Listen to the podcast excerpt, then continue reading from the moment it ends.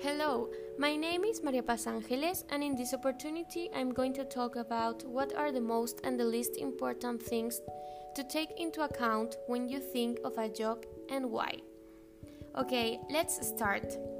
First, talking about the most important things, I consider that we should prioritize our passions when we look for a job because we will dedicate most of our time to it. Therefore, we should make sure that we do our work in something that we enjoy. Another thing that is relevant is the relationship between the colleagues. It's important to get along well with your colleagues because usually teamwork is necessary to exchange and take into account different ideas. Now, from my point of view, I think that one of the least important things to consider when we look for a job is the salary.